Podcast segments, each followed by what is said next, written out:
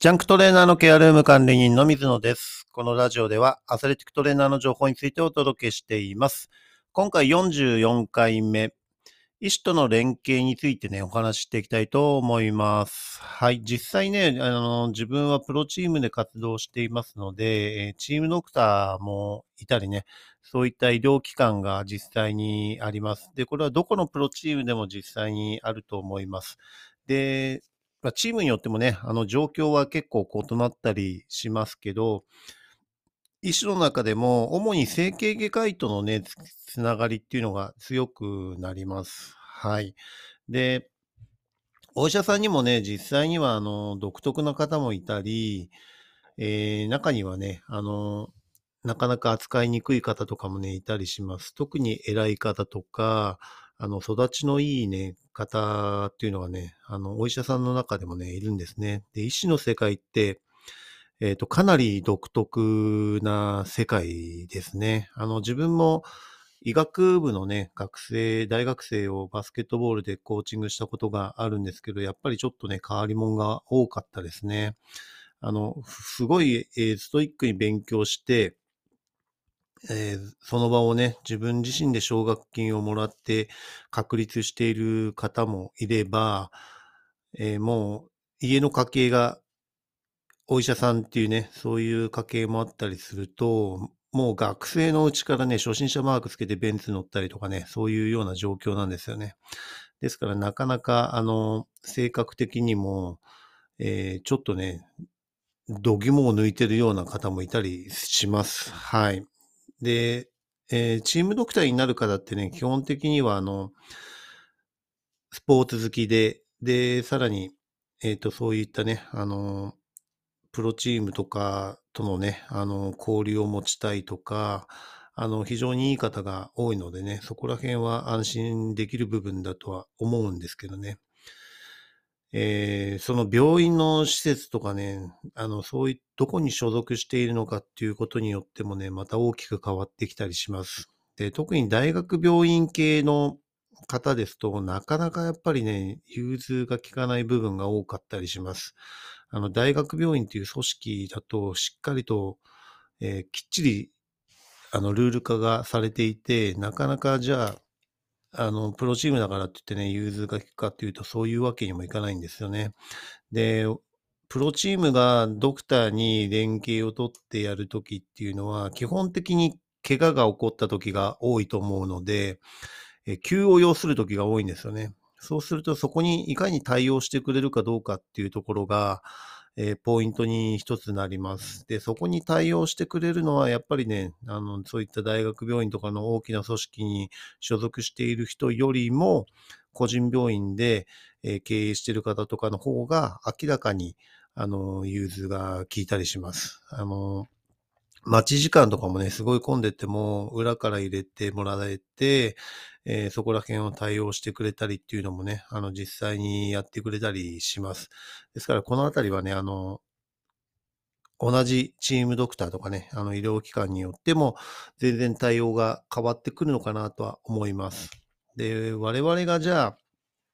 何ができるかって言ったら、やっぱり医師にとってもある程度のメリットを出してあげるっていうね、その患者をしっかりと誘導するような形をとったり、SNS で、えーそのね、病院を紹介したりとか、あとはそのドクターにとってもプラスになるようなことを、えー対応してあげるっていうのは、あのコミュニケーション取ったりっていうのもね、えー大事だと思います。で、自分がえっと、そういったチームドクターでね、自分はチームが変わることが非常に多くて、いろんなチームのチームドクターと対応してるんですけど、えー選手をね、受診させるときには、選手だけで行かせるっていうことは基本なくて、自分も一緒に帯同するっていうことをしています。で、それは選手のね、状況をあの把握するっていうのももちろんあるんですけど、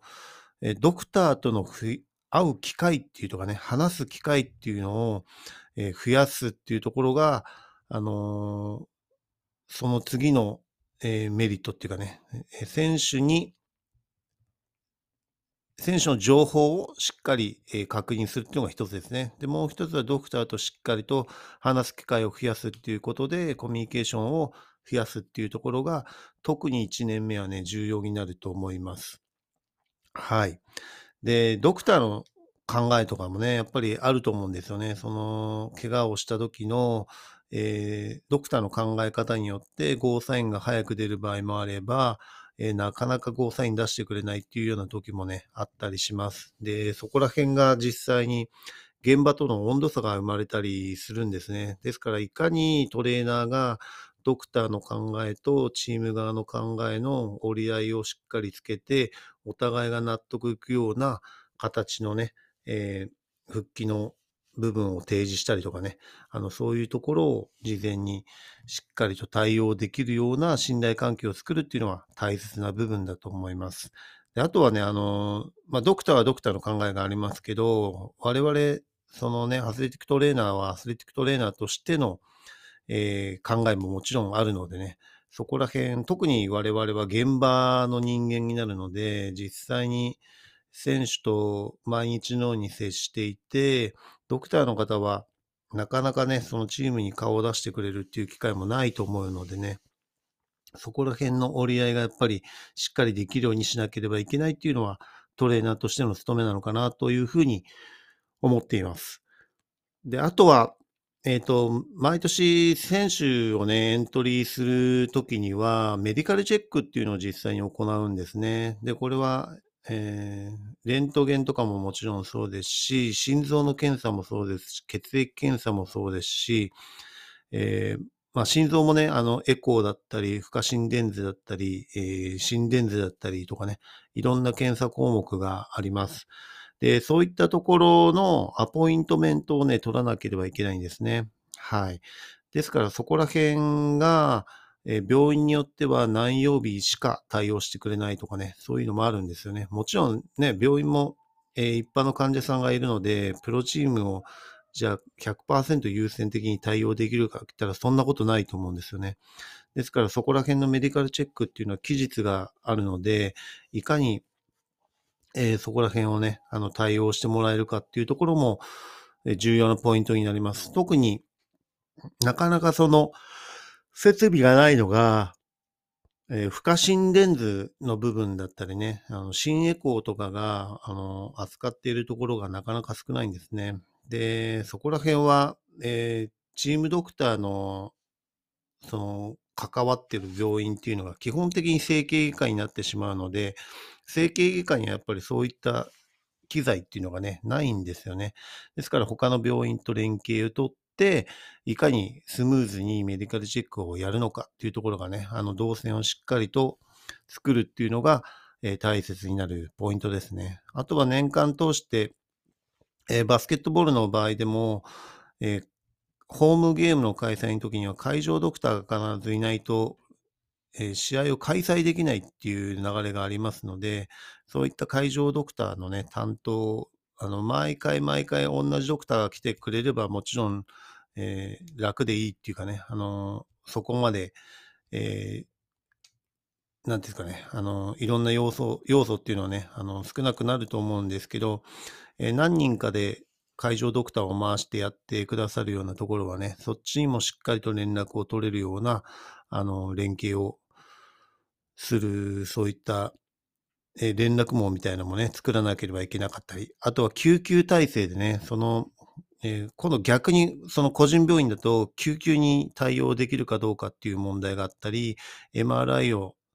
えー、すぐ検査できるのかとかね、CT を検査できるのかっていう、そういう設備の問題とかもあったりします。ですから、救急の対応をできるような病院とも連連携を取らなければいけないとかね、いろんな部分があります。はい。で、整形外科医だけではなくて、選手は内科的にも今コロナだったりね、あの、体調不良になったり、えー、急性腸炎とかね、そういうのも結構出たりします。ですから内科的な部分とかの連携も必要になったりとかね、していきますので、えー、医師との連携というところで、えー、重きを置いてるところは、まずドクターとしっかり会って話して、信頼関係を作るっていうところをやらなければいけないっていうところですね。はい、そこがしっかりとベースに、え、なっていかないと、え、ドクターとうまくできないとなかなかいいえ、医療体制っていうのをね、チームで作ることができないので、え、難しい問題となると思います。で、学生の場合に関しては、えー、その学校の近くだったりね、あの実際に知り合いのドクターとかに何かあったらお願いしますっていうような連携を取るっていうところも非常に大切ですね。自分も、えー、学生を見てる時とかは、えー、かかりつけの、えー、自分のね、あの、知り合いのドクターにお願いして何かあったらお手術をしてもらうとかね、あの、そこら辺は、え選手にも安心できるような、あと、コーチとかね、あの、学校の先生とか、そういったところにも、えー、任せてもらえるような、あの、流れを作っておくっていうのは大切になるのかなと思います。ですから、我々トレーナーっていうのは医師との連携っていうのは必須項目になると思うのでね、あの、いろんな地域に行った時にもしっかり対応できるように、えー、自ら足を運んで、えー、対応するっていうことも、大切な部分だと思います。やっぱり待っているとね、なかなかうまく話進まなかったりします。ですから、しっかりと、えー、選手が怪我した時とかもね、あのー、きっかけとしてしっかり帯同して、ドクターと、えー、会った話をするっていう機会を増やすっていうことはね、非常に大切だと思いますのでね、そこら辺を心がけてトレーナー活動をしていただければと思います。はい。次回のテーマとしては、プロチームのプチメリットというね、えー、ちょっとまあざっくりした話になるかと思いますけど、えー、またやっていきますのでね、今回も最後まで聞いていただきありがとうございます。また次回もよろしくお願いします。